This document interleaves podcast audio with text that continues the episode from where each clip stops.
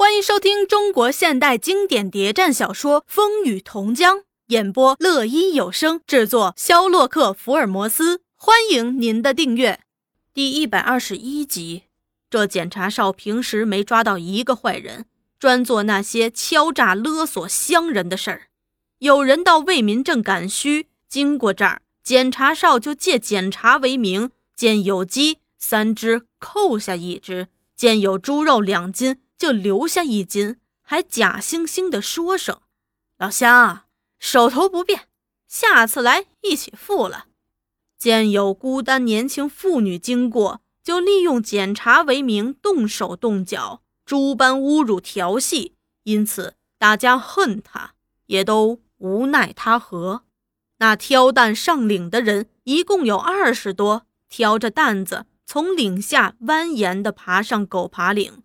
被放哨守卫的看见了，对检查棚内努努嘴儿。大家都知道又有买卖送上门，都做了准备。因此，这队人一上岭，哨兵就喝声：“检查！”大家都停下。为首的是一个黑面大汉，他挑了担填麦粥，不慌不忙把担子停在哨所前，一边用汗巾擦脸，一边说：“老总，喝碗甜麦粥。”解渴充饥呀！说着，拿起碗，动手就盛，一人奉送一碗。第二个上来的是个肉贩，第三个上来的又是一个挑礼品担的，担上放了好些鲜鱼肉、烧酒之类，都贴上描金红纸条。以后陆续上来的又是一些樵夫，挑着柴担，大家都停下等候检查。那乡团丁一见这许多东西，乐得合不拢嘴。他们一边喝着甜麦粥，一边就动手来拿东西。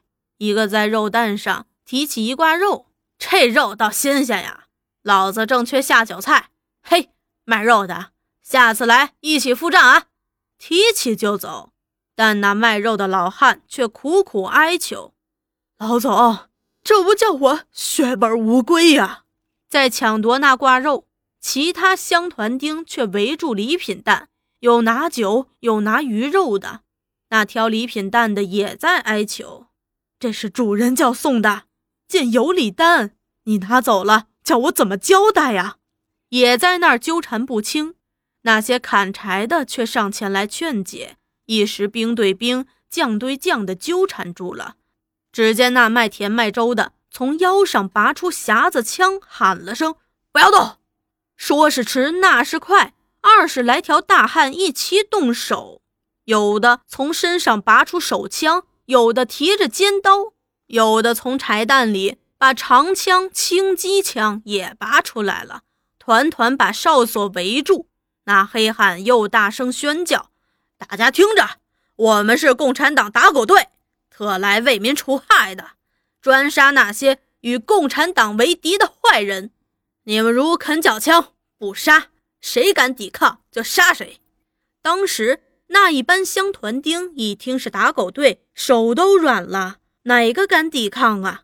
个个都乖乖的把枪给缴了。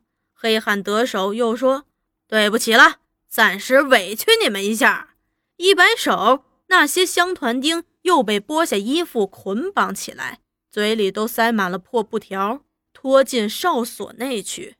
这儿打狗队正在清扫战场，从岭下林特派员的专车以风驰电掣地开了上来，两旁踏板上站着四个武装卫士，一是匣子炮，枪上弹，手扣扳机，在司机座边坐着林雄模，一身戎装，后座是何中尉，提着一只大皮包，威风凛凛地沿公路回旋而上。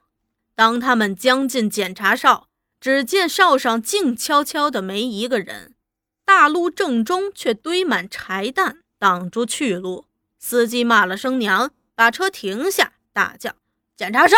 检查哨！他妈的，怎么把这些东西堆在大路上，妨碍交通？”没人理会，那四个卫士只好亲自下车来清除障碍。正在这时，左侧高地上一阵轻击响声，卫士早已被打翻两个。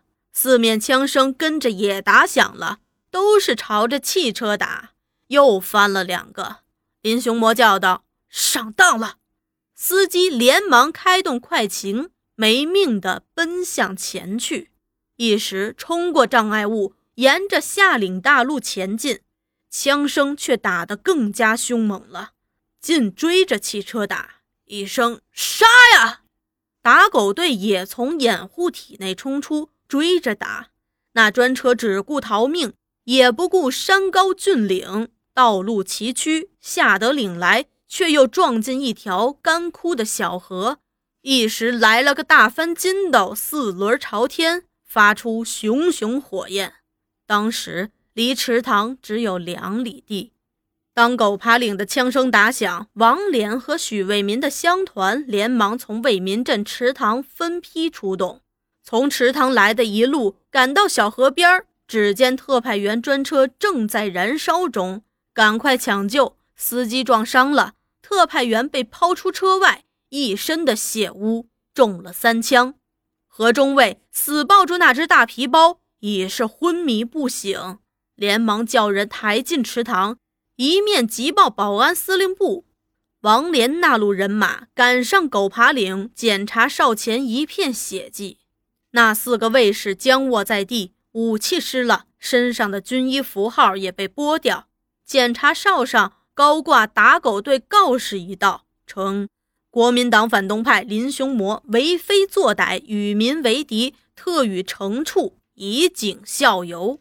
一地是红绿传单啊！那些乡团丁都被捆绑在地，口里用破布条塞着。打狗队却不见一人。王连长带着那些被解救出来的乡团丁，径奔池塘。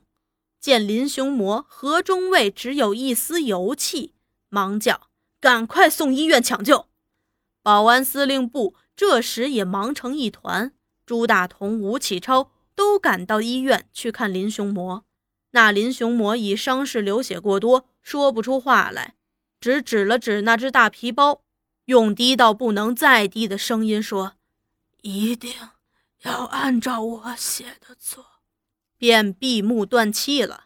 朱大同打开皮包一看，里面完整的保存了林雄模和许德生的谈话记录，并附有他的处理意见。